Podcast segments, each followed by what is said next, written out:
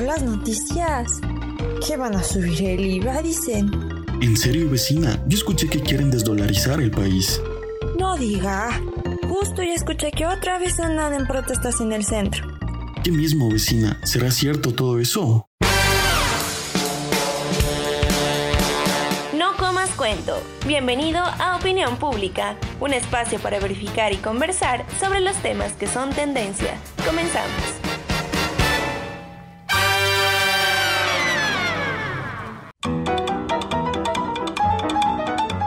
Buenas a todos, amigas y amigos que nos escuchan por la señal de Pichincha Universal 95.3 y 94.5 en el noroccidente. Yo soy Diego Álvarez y les doy la bienvenida a la primera emisión de este nuestro programa Opinión Pública. Pero no me encuentro solo en cabina, aquí me acompañan Juan Baldión y Samantha Romero. ¿Cómo están chicos? Qué gusto Diego, saludarte a ti, saludar a nuestra audiencia Estamos listos para un nuevo programa de opinión pública. Este es un espacio donde la ciudadanía va a poder prestar atención a ciertas noticias que han circulado en redes sociales y nuestro equipo va a hacer un análisis de las mismas para desmentir lo que en ocasiones son tremendas tragedias. Qué gusto tenerlos chicos, qué gusto Sami, ¿cómo estás? Hola Diego, hola Juan. Bueno, estamos listos para comenzar con nuestro programa. Nuestro primer segmento se llama En Cambio Tragedia y nuestro equipo ha trabajado mucho para buscar algunas de las noticias falsas de esta semana para tratar de desmentirlas y ver qué podemos aprender sobre ellas. No. Ya dice. ¿Qué creer? Ni parece. Lo sabemos, es difícil saber cuando algo es tragedia o encame. Y bueno, amigas y amigos, comenzamos con el primer segmento que se llama Encame o Tragedia. Es un segmento en el que nosotros nos dedicamos a hacer una investigación sobre aquellas noticias que se publican generalmente en redes sociales y parecen a veces muy engañosas y en ocasiones terminan siendo unas totales tragedias. Entonces, para comenzar con este segmento, vamos con una noticia que rondó bastante por las redes sociales y es que Yacu Pérez anunció que quiere exportar barriles de agua. Juan, ¿tú qué opinas sobre esto? Bueno, yo no me voy a adelantar, ya tenemos el, el chequeo que ha hecho el equipo, pero te digo que a mí personalmente me suena como una tragedia lamentablemente. Es decir, este dato sí es real y me provoca lástima en realidad. Pero veamos el chequeo que ha hecho el equipo y con eso arrancamos este segmento. Bueno, pues, ¿qué será? Vamos a averiguarlo. ¿Qué será? ¿Qué será? La verdad, Juan, es que esto es una total tragedia.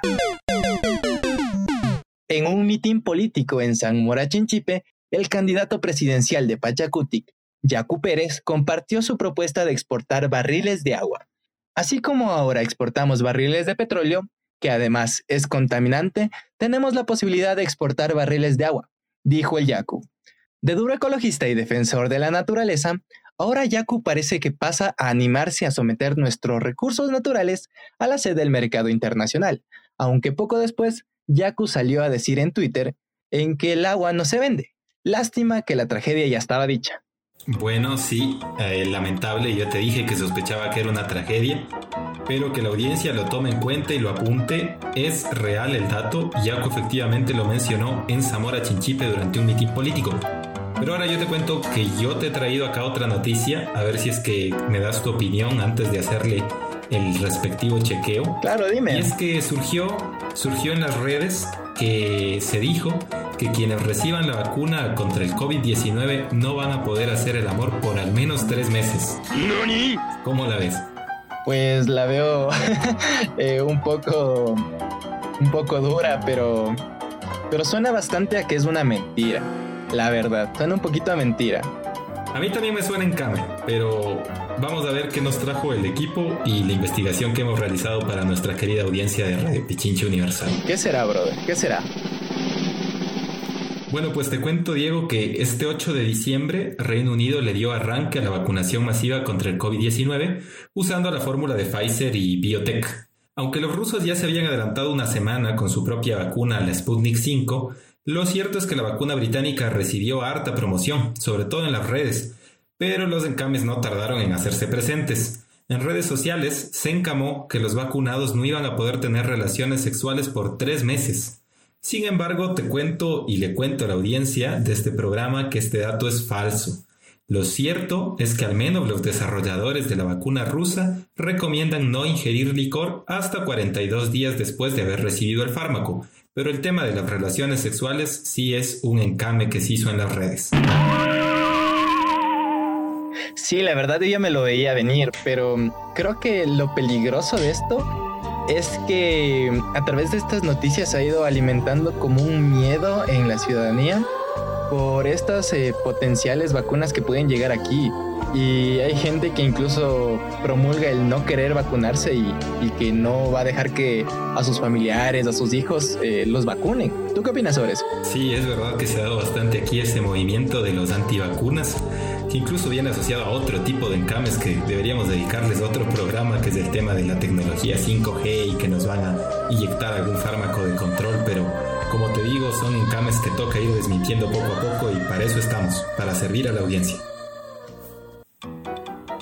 Y bueno, Juan, continuamos con otra noticia que se divulgó bastante por las redes sociales y es la siguiente. A ver qué opinas, Juan. El Tribunal Electoral ordena calificar la candidatura de Loco Abdalá Bucaram a la Asamblea. Yo quisiese que fuese un encame, pero considerando los niveles de institucionalidad del país, yo me temo que puede ser una tragedia más bien. No sé cómo haya estado la investigación del equipo y quedo en sus manos. Ahora vamos a verlo. ¿Qué será? Bueno, Juan, te cuento que a los escándalos en su contra, a los procesos judiciales por tráfico de armas y asociación ilícita, y a su cuestionada gestión gubernamental, hoy se suma a la hoja de vida de Abdalá Bucaram Ortiz su candidatura calificada en firme para la Asamblea Nacional del Ecuador. Hace pocos días, el Tribunal Contencioso Electoral ratificó que el Loco Bucaram cumple con todos los requisitos para ser candidato a la Asamblea Nacional por Fuerza Ecuador. ¿Qué te parece? ¡No! ¡No es cierto! Yo sé que no es cierto. Lo dice para asustarme, pero yo sé que no es verdad. Bueno, de paso ya tiene la, la publicidad adelantada en sus redes sociales, ¿no? Que ha dicho que hay que votar por él. Pues sí, y lo problemático es que es uno de los personajes políticos con más alcance mediático que tiene gracias a las redes, sobre todo en Twitter. No sé si alguien recuerda incluso este chiste referido a un tal Flavio. Sí, se, se viralizó bastante y estoy seguro que la audiencia está al tanto de, del humor que se generó en redes, pero ahora Sí, no vamos a contar el chiste porque obviamente no nos lo permiten, pero bueno, ahí está, ahí está más presente que nunca en las redes Abdala Bucaram. Y ahora con este dato que ya está confirmado, se lo confirmo a ti y a la audiencia, es tremenda tragedia, ¿no? Y te traje, Así te traje otra noticia, bueno, más que una noticia diría yo que es un una tesis que se empezó a sonar ahí en las redes, incluso en ciertos medios oficiales e incluso en boca de ciertos candidatos políticos, ¿no?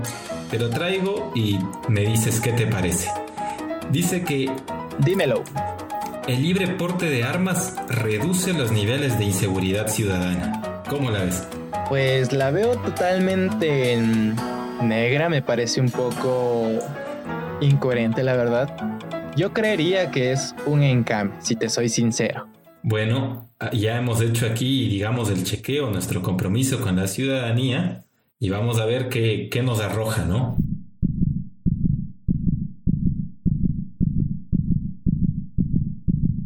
Bueno, te cuento, Diego, y le cuento a la audiencia que recientemente se ha metido en la esfera pública esta tesis de que permitir el libre porte de armas va a reducir la inseguridad ciudadana. Esta idea fue incluso amplificada por el banquero Guillermo Lazo, ¿no? Ahora candidato, y su pana o aliado político Jaime Nebot. Pero la idea no es más que un encame. ¡Mamma mía! Hemos investigado y varios expertos jurídicos del país e incluso reconocidos investigadores de Harvard como David Hemingway coinciden en decir que portar un arma no aumenta tu seguridad. Al contrario, está demostrado que andar con una pistola al cinto aumenta el riesgo de accidentes, suicidios y agresiones. Hay estudios sociológicos que advierten que introducir armas de fuego en la vida cotidiana nos puede estar llevando a una cultura de la muerte, donde la resolución de los conflictos va a ser la violencia y ya no habrá paso para el diálogo. Entonces, Diego y estimada audiencia, no crean este encame. Por soltarles un dato más de nuestra investigación, Estados Unidos, donde las armas son de libre porte, resulta ser uno de los países más violentos de la región, ¿no? Entonces no hay una relación o una correlación entre portar un arma y los niveles de seguridad que puedas tener. Claro, eh, yo ya me lo veía venir, la verdad. Y sabes que justo que mencionas del caso de Estados Unidos me parece un poco, no sé, mm, como indignante que quieran alimentar esta, esta idea aquí en, nuestro país, porque hace no mucho incluso hubo una tendencia en redes sociales de, de viralizar o incluso de hacer memes eh, sobre los atentados en las escuelas de Estados Unidos, en los colegios de Estados Unidos, y solo en esos pequeños hechos ya se evidenciaba que el, el libre porte de armas en este país no, no les daba ninguna seguridad ni nada de eso, sino más bien provocaba problemas. Claro, claro. Es un hecho que, mira, solo plantear la propuesta ya está levantando ánimos de violencia. Y además es una propuesta bastante demagógica que tiene tras de sí esta idea de la libertad, ¿no? Que es el correlato ideológico de toda la campaña de Guillermo Lazo y es demagógica porque no se puede implementar eso sin una reforma constitucional y no sabemos si Lazo, en el caso de que llegase a la presidencia, tendría el apoyo necesario en el legislativo, ¿no? Entonces, además de ser... Así es. Además de ser un encame en la tesis central, también es algo demagógica la propuesta de parte del candidato de, Creo. Y bueno, eh, justo que tratas de este tema del electoral, que nos vamos encaminando a las elecciones del 2021, vamos con la última y la principal noticia eh, no sabemos todavía si es en cambio tragedia, que se viralizó por las redes sociales e incluso en medios de comunicación masivos, grandes, entre comillas prestigiosos. A ver qué te parece Juan. Dice que el candidato presidencial, Andrés Arauz, tiene intenciones de desdolarizar la economía nacional. ¿Qué opinas? Bueno, a mí me da, me da pánico pero no porque yo considere que es información verídica, sino porque creo que es un instrumento de pánico nacional y para crear pánico financiero alrededor de determinado candidato. Pero veamos qué dice el equipo que ha, hecho el chequeo y que nos vamos a adentrar durante el resto del programa en este tema para demostrarles si es efectivamente un encame sobre el ahora candidato Andrés Arauz o si es una tragedia y en realidad hay esas intenciones de su parte. Ya vamos a ir con eso. Comienza el momento de tensión. ¿Qué será?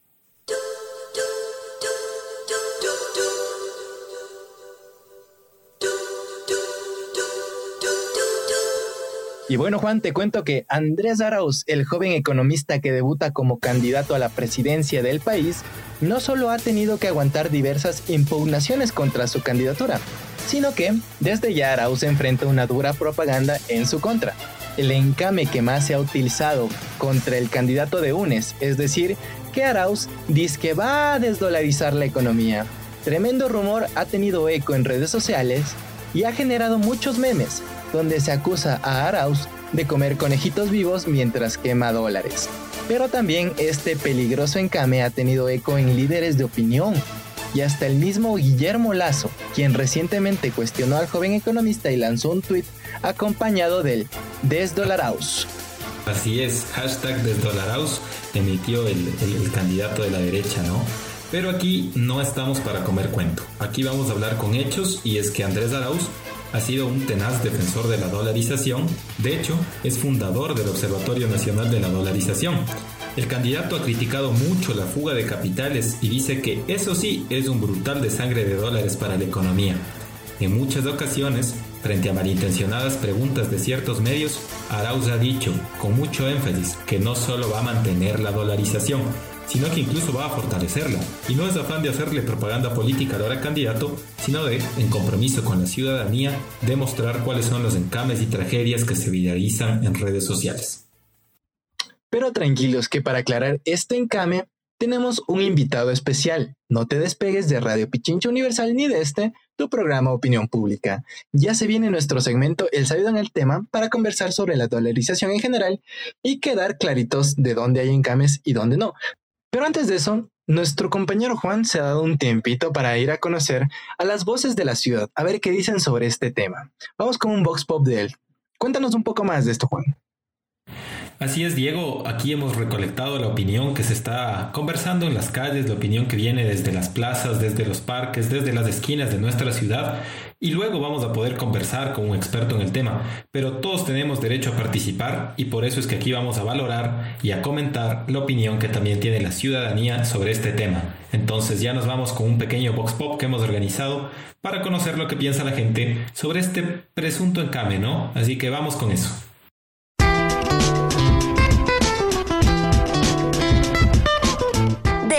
A la radio. Aquí tenemos a las voces de lo cotidiano. Es la hora del Vox Populi.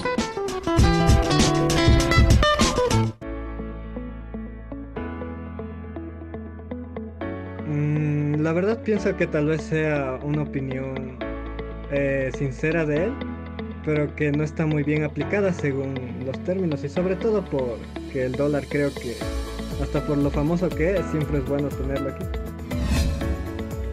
Yo no creo, verás, porque todo el mundo habla de un candidato, sobre todo el que va adelante siempre están hablando. Yo creo que es importante que primero investiguemos para tener un voto más consciente. No creo que sea así y no creo que sea así de fácil. Pues yo pienso que el tema de la desdolarización es un método de desinformación para las personas como yo que recién vamos a realizar nuestro voto.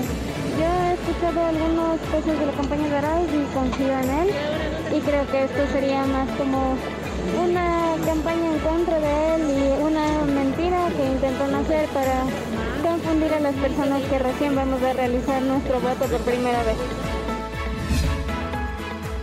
Considero que las supuestas declaraciones del candidato a la presidencia Andrés Arauz fueron descontextualizadas, presentándolas como un título amarillista para atraer lectores. Mm, no, la verdad no he escuchado de que Arauz quiera desdolarizar. Eh, he escuchado algunas cosas del plan de gobierno de él, pero la verdad no. Sobre esto de la desdolarización no, no he escuchado nada. Eh, y no pienso que, que, lo vaya a hacer, que está entre los planes porque es bastante complicado uh, de realizar. No, la verdad no he escuchado nada referente a este tema de la desdolarización. Eh, yo pienso que es un, una campaña sucia que siempre se ven cuando son campañas a elecciones presidenciales. Sino que eso está muy mal ya que el dólar es lo único que nos separa de todos los países de Latinoamérica, por lo que las monedas propias de cada país están muy desvalorizadas, caen mucho, y por eso es lo que el dólar nos está salvando de entrar a esta situación, de entrar en una crisis económica. Eso es lo que yo opino. Eh, bueno, después de haber conversado un poco sobre estos temas que están haciendo tendencia y ya teniendo nuestro tema central para esta jornada informativa, les cuento que vamos a conversar un poquito antes de dar paso a nuestra entrevista especial con los chicos y chicas de aquí en cabina. A mi parecer, esta idea de pensar que Arauz podría emprender de una forma u otra un proyecto de desdolarización no solo es un encame, digamos, que resulta gracioso o un encame de buena, de buena fe, sino que a mi parecer es una estrategia política para desmentir o digamos para atacar a este rival que se les está presentando en las elecciones a los sectores de la derecha, ¿no?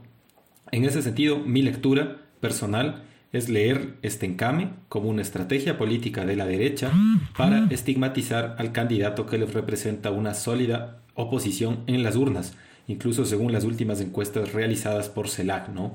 Esa sería mi postura personal, pero quisiera compartir también con la audiencia lo que opinan nuestros compañeros Diego y Sami. Qué gusto tenerles aquí en esta jornada. Por favor, cuéntenme también cómo leen este encame.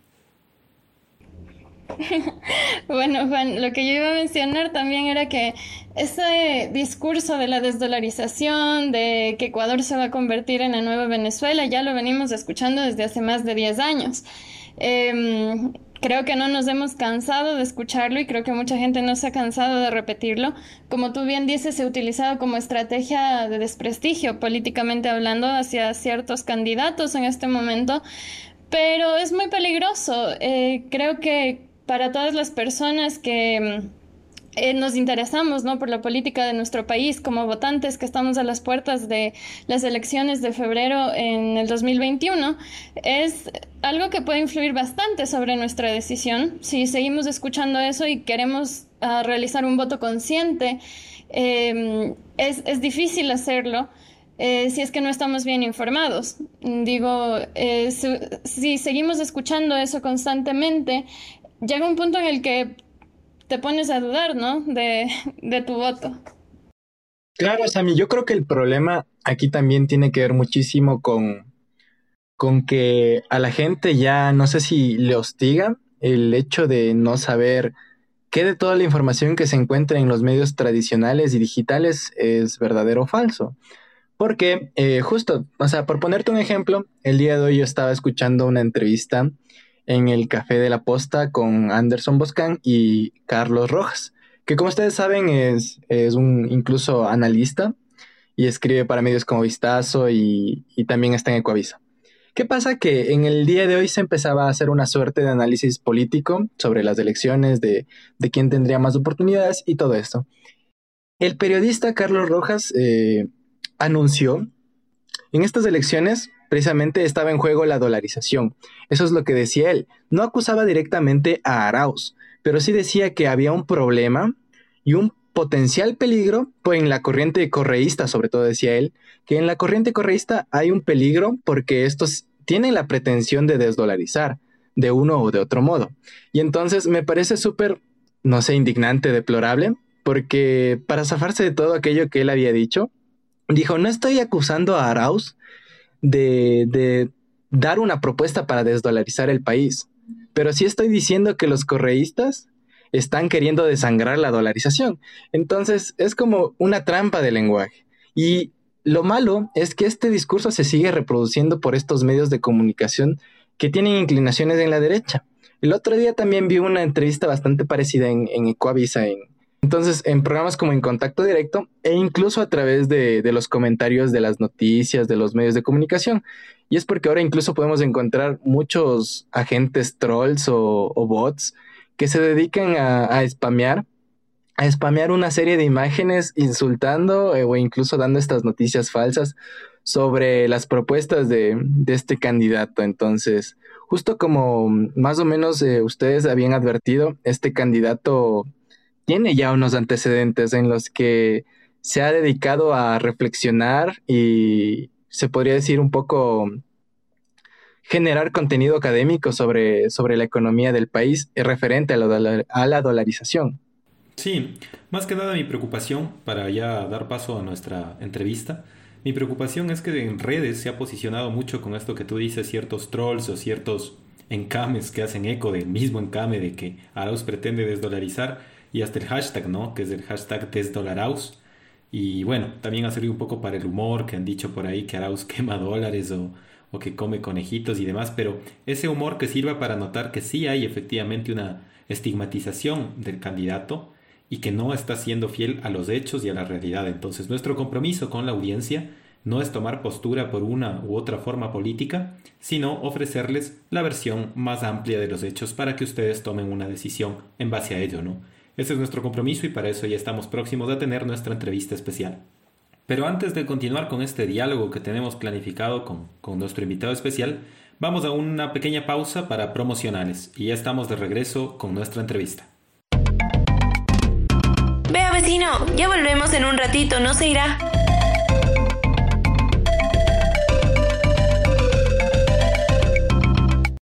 Espacio Publicitario.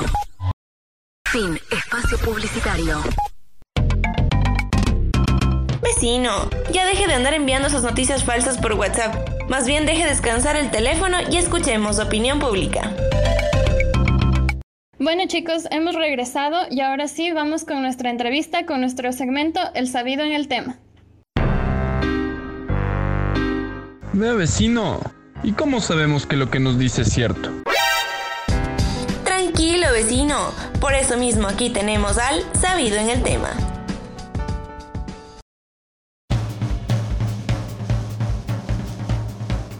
Amigos, amigos, continuamos ahora entonces con nuestro segmento de entrevistas y hoy tenemos a alguien muy especial, nuestro querido entrevistado. ¿Puedes decirnos tu nombre, por favor?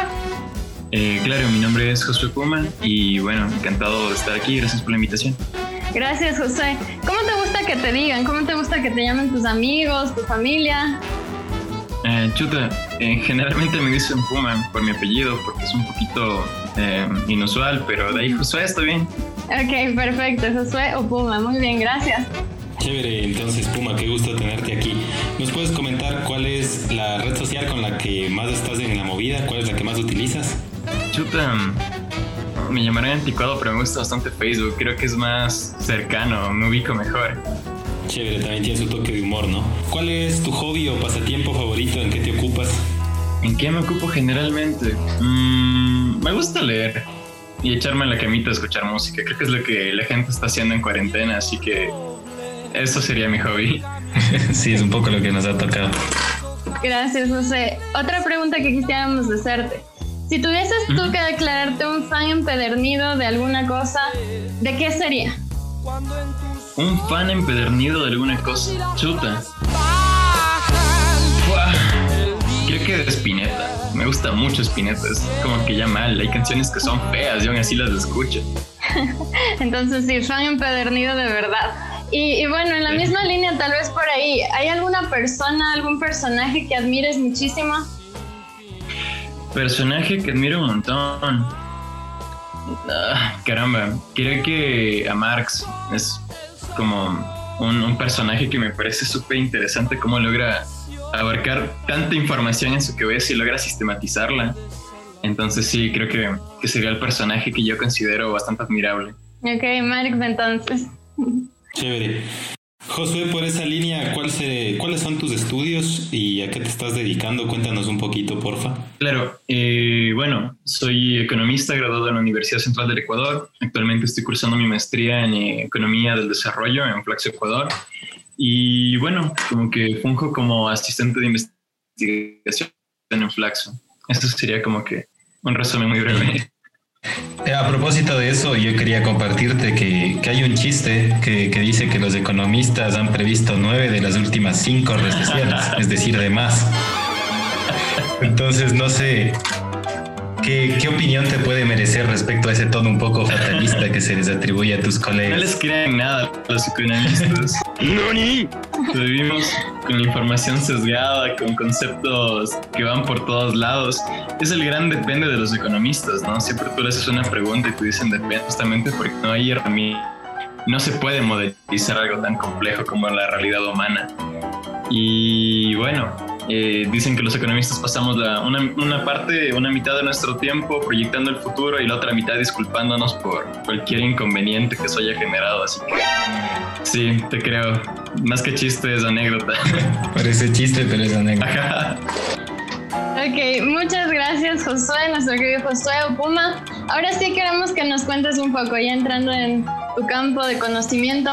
Queremos saber que nos expliques a nosotros, a nuestros oyentes, así muy brevemente, cómo funciona la dolarización en nuestro país.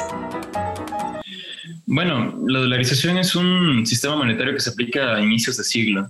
Eh, aparentemente era una solución exclusiva, la única salida que teníamos en ese momento con una devaluación bastante compleja. Eh, pero bueno, o sea, de una forma u otra es un sistema que nos ha permitido una relativa estabilidad en cuanto a elementos de inflación, mantener los precios equilibrados, que no se disparen de un roto al otro. Eh, pero también nos ha quitado una suerte de, de, margen de acción. Uno necesita maniobrar en el tema económico. Y específicamente lo que la dolarización, dolarización hace es quitarnos competitividad en el mercado internacional. El dólar es una moneda que constantemente está valuándose, no devaluándose, sino valuándose.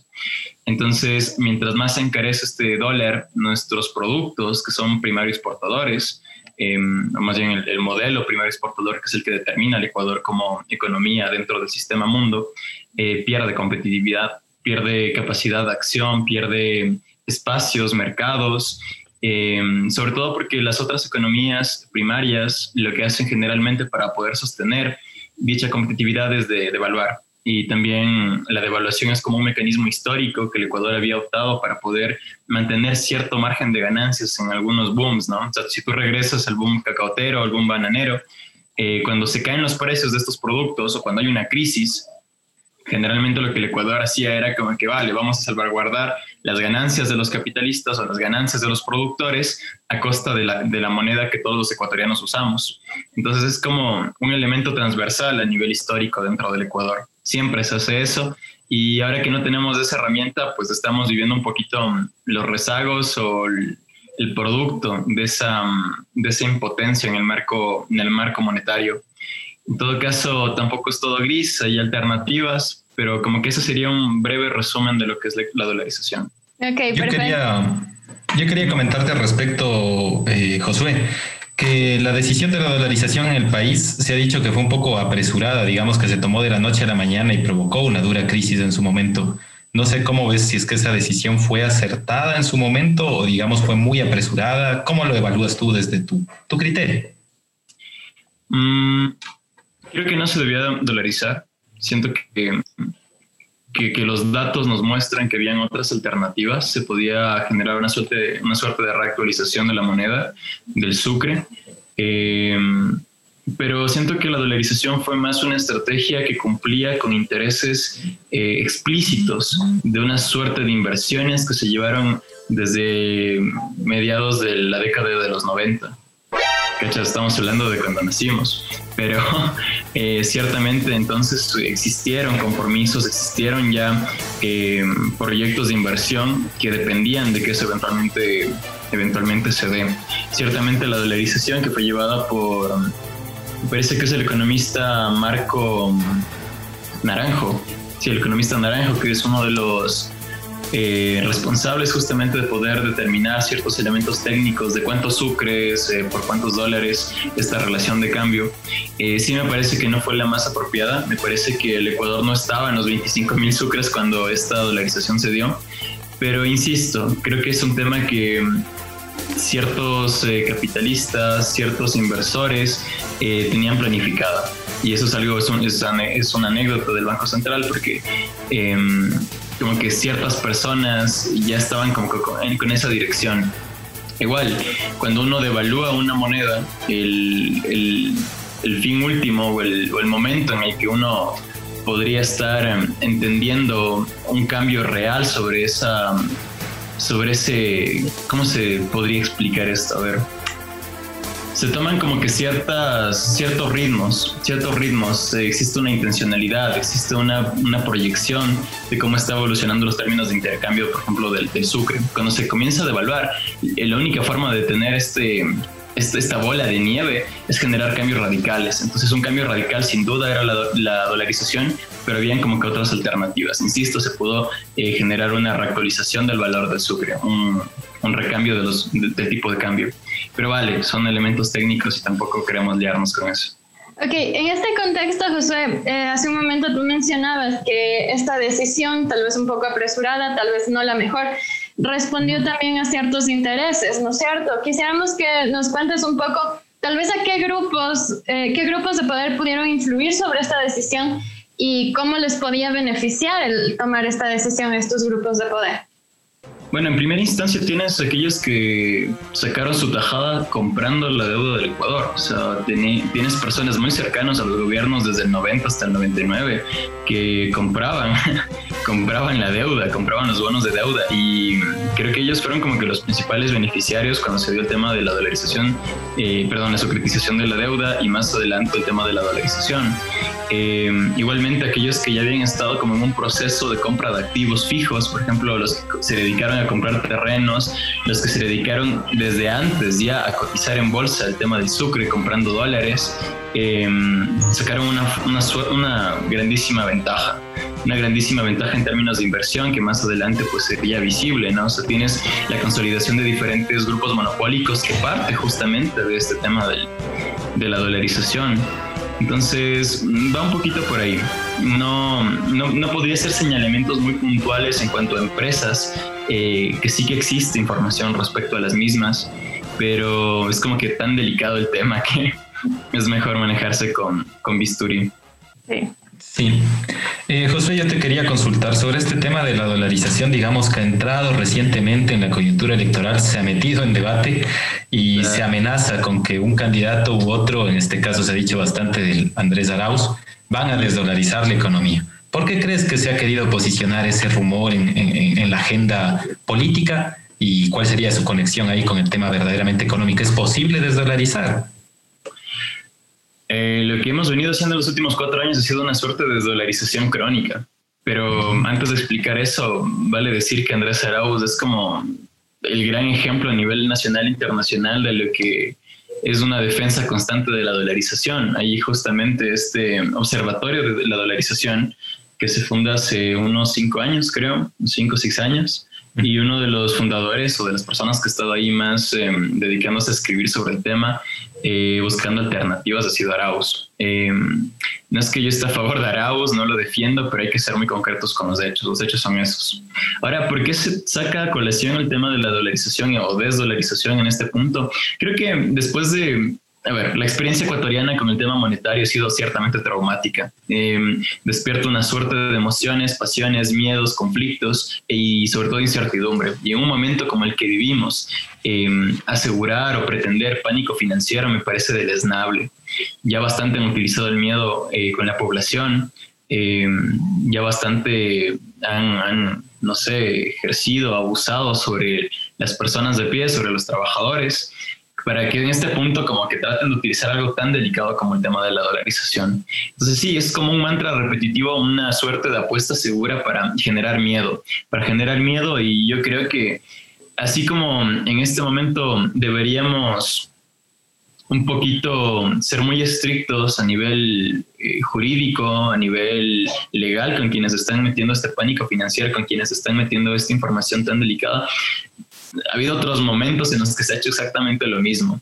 Eh, por ejemplo, una forma de defender la dolarización eh, hubiese sido dar paso al tema del dinero electrónico.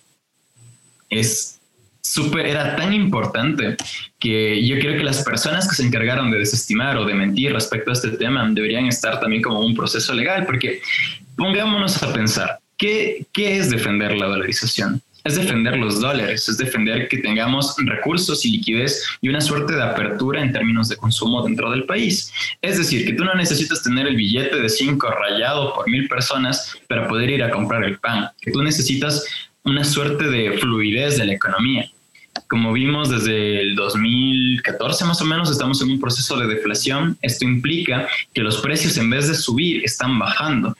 Entonces, ¿esto qué nos demuestra? Nos demuestra que la economía está estancada. Una economía estancada corre riesgo de entrar en un proceso de devaluación de su dinero. Eh, ¿Por qué está estancada? Lo que generalmente los productores hacen es como que chévere, no me están comprando, ¿qué hago? Bajo el precio. Pero luego no me están comprando, ¿qué hago? Mantengo o vuelvo a bajar el precio hasta que comiencen a comprarme.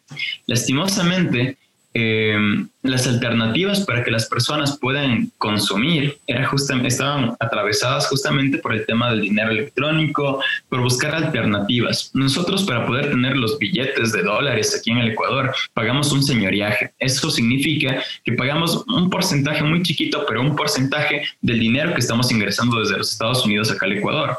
Entonces no es una moneda que viene aquí de gratis. La única forma de que esas monedas puedan ingresar a la economía es a través de inversión, eh, inversión privada, a través de la exportación de bienes, como es nuestro caso el petróleo, como el bien definitorio en, en, nuestro sistema de exportaciones, y también hacer funcionar a los dólares que tienes dentro de la economía. Inversión privada no la vas a tener si tienes una suerte de burguesías en constante conflicto. Eh, vemos que el dólar, eh, el valor del precio del petróleo ha, caído, se estaba en precios negativos hace un año más o menos, hace unos meses. Eh, entonces, viendo esta serie de elementos tan conflictivos, tan difíciles, hacían falta soluciones prácticas en cuanto a la utilización de la moneda. Esto del dinero electrónico se mintió al respecto, se decía que era otra moneda, que nos estaba desdolarizando, que una cosa que otra, y los responsables de eso nunca se hicieron responsables. Eh, los principales implicados en este tema, esta mentira constante sobre el dinero electrónico, me acuerdo que eran los grandes bancos, eh, sobre todo porque ellos son los que más ganan de que la gente esté todo el rato yendo al cajero a sacar los 35, los 50 centavos de valor adicional por transacción. Entonces, como que ellos eran los que más pusieron el grito en el cielo para que esto del dinero electrónico no se dé. Y actualmente, pues bueno, nadie les está cobrando por eso y vemos la repercusión de ese, de ese, de ese gran problema. Tenemos una economía estancada donde no existe consumo, donde no ingresa eh, dinero por medio de exportaciones, donde no ingresa dinero por medio de inversión extranjera, no ingresan dólares no ingresan dólares y más bien lo que sucede es de que existe un aparato normativo que beneficia y casi eh, eh, casi aplaude a las personas que están sacando sus capitales, sus grandes capitales del Ecuador.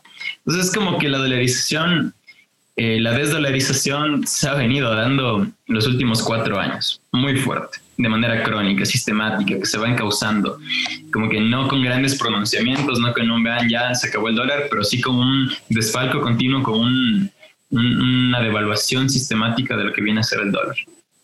Ok, José, yo tengo una pregunta respecto a eso, porque tú ahorita nos mencionas que han existido estas tendencias por crear pánico financiero, que es a lo que le podríamos llamar este hecho de que de pronto, como mencionaba mi compañero Juan, de pronto entra en el debate nuevamente el tema de la desdolarización.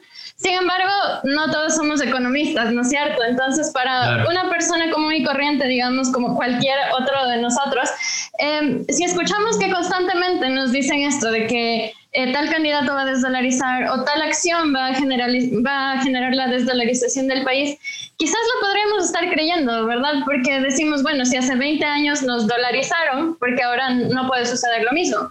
Entonces, mi pregunta para ti sería, ¿cuáles factores concretos crees tú que podrían en realidad llevar a la desdolarización del país?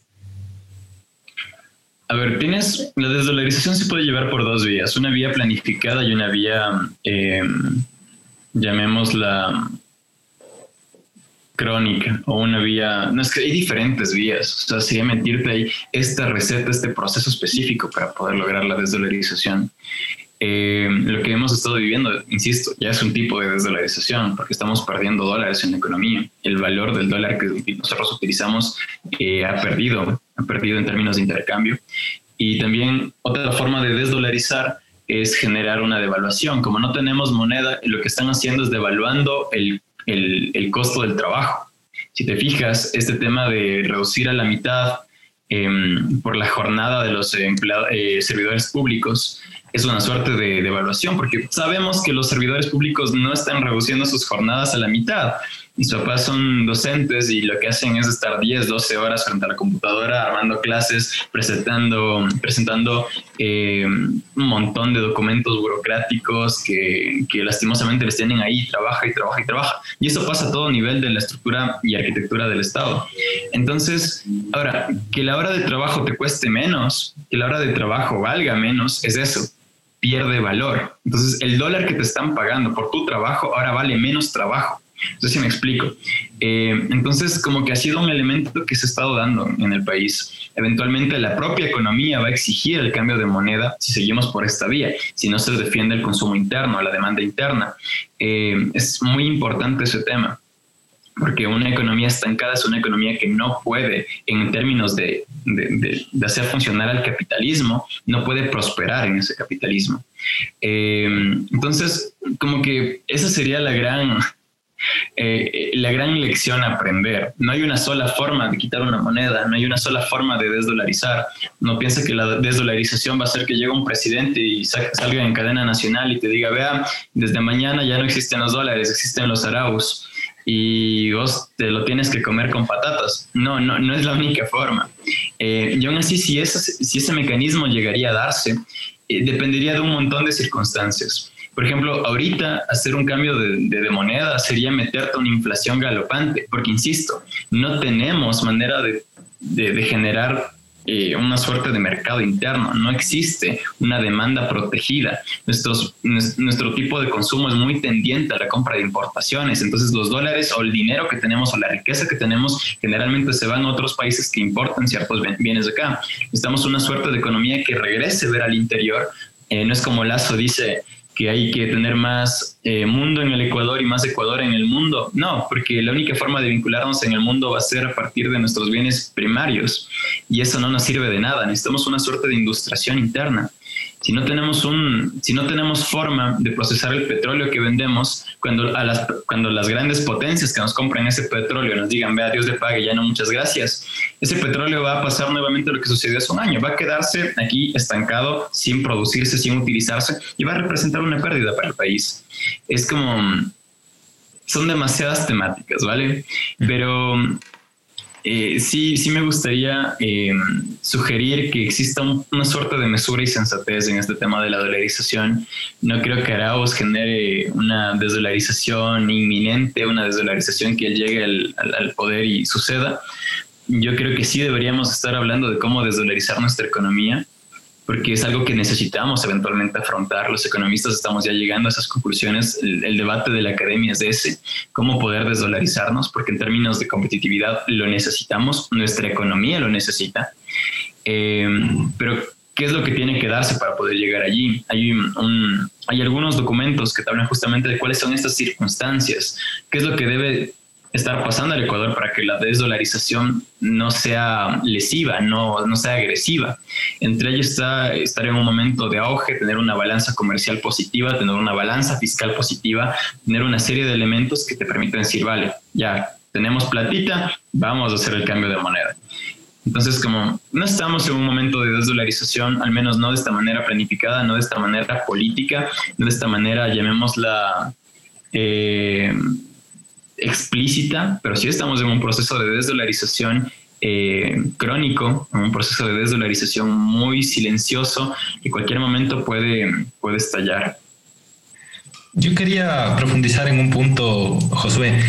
Has dicho que no hay una receta para la desdolarización, yo concuerdo plenamente, pero sí hay un factor que a mí me parece clave que has mencionado y es que el hecho de la fuga de capitales puede ser una amenaza para desangrar, digamos, esos dólares.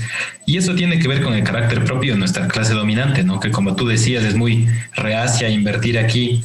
Entonces, ¿podrías comentarnos de qué forma, porque de qué forma es que la fuga de capitales por culpa de una burguesía, digamos, real invertir en el país, sino que prefiere tener sus dólares afuera, afecta al proceso de dolarización y puede eventualmente generar una desdolarización de modo precipitado, caótico, como bien adviertes. Vale. Es como la historia repitiéndose una y otra vez. Eh, cuando uno revisa los diferentes momentos de auge del Ecuador, es un poquito angustiante incluso darse cuenta que siempre es lo mismo. Logras una suerte de acumulación de capital y este siempre termina destinándose a otros países. Como que vamos a vivir la dolarización, pero con los dólares fuera del país. Y es lo que ha estado sucediendo estos últimos años. Eh, ¿Cómo esto afecta directamente al sistema económico? Pues bueno, eh, estos dólares deberían estar circulando dentro de la economía, insisto el factor determinante para poder entender la desdolarización crónica está justamente en el consumo, en la demanda interna. Cuando estos dólares no están reinvirtiéndose, cuando estos dólares eh, no están en este ciclo constante de consumo, que es, vale, yo ahorita voy, le compro al panadero, el panadero va a coger el bus para ir a comprar la harina, el, de la harina va a ir a comprar eh, X cosa a otro lado, este gran círculo del consumo eh, que es indispensable dentro del capitalismo, pierde potencia, pierde efectividad, pierde recursos. Los grandes insumos que permiten ese consumo eh, se disuelven. Entonces, eh, es eso, ¿no? está determinado por el tema de la reinversión, el tema de poder generar diferentes mecanismos para que mm, la economía se active. Es interesante porque diferentes procesos de inversión del Estado, como fue los 10 años del correísmo. En otros países se lo vivía siempre con un acompañamiento insistente de la, del capital privado. En cambio, acá fue todo lo contrario. Mientras en Corea, cuando el Estado comienza a invertir y tiene atrás a todita la clase, a la clase eh, dominante, tiene ahí a todos los, los, grandes capitales privados, aquí en Ecuador es al contrario.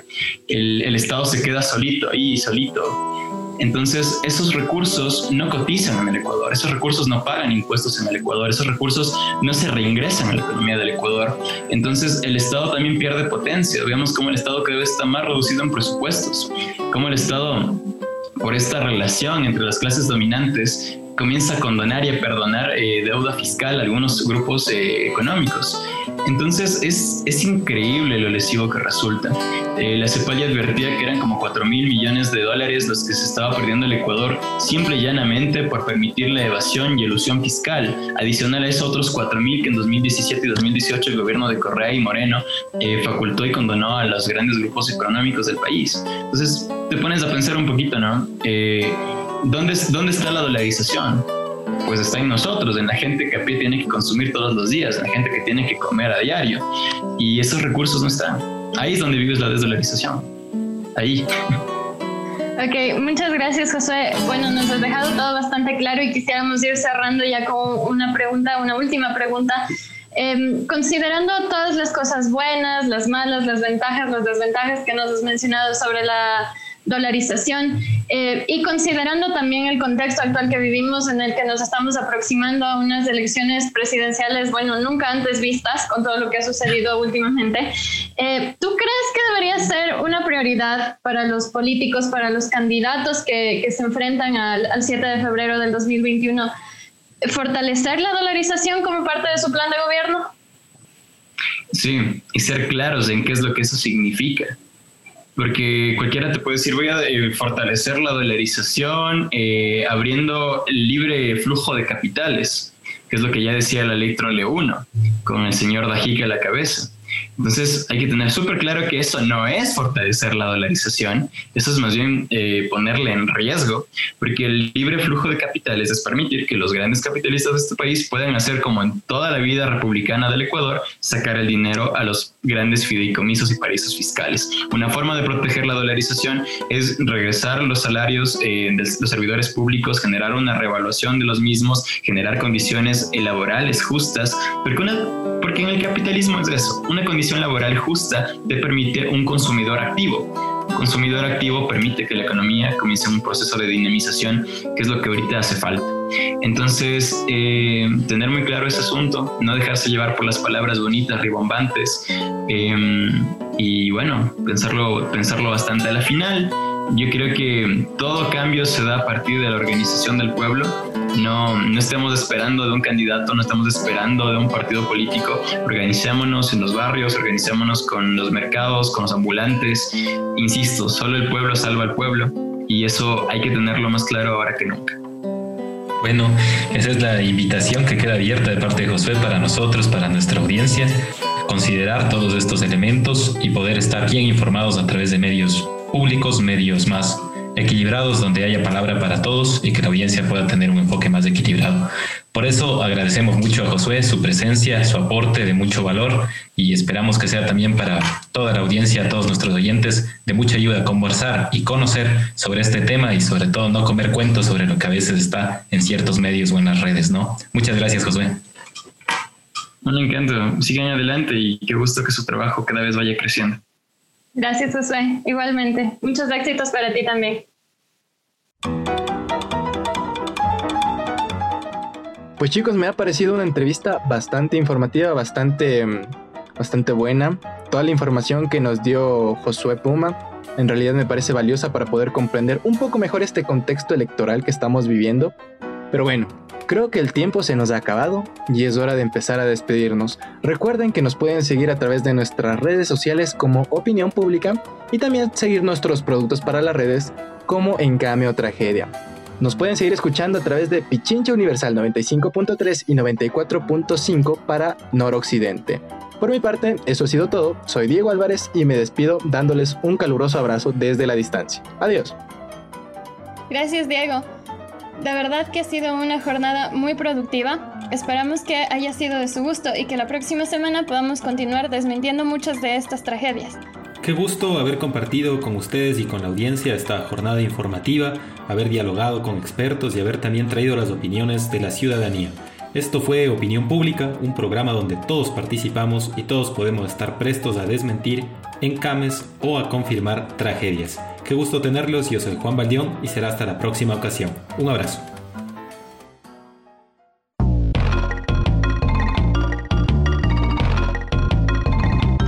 Y le vecino, medio engañosas han sido esas imágenes del Facebook y del WhatsApp. Cierto, vecina, no ha sido de creer cualquier cosa. Preocupen vecinos, volvemos la próxima semana con más información sobre los temas de tendencia. Esto fue Opinión Pública.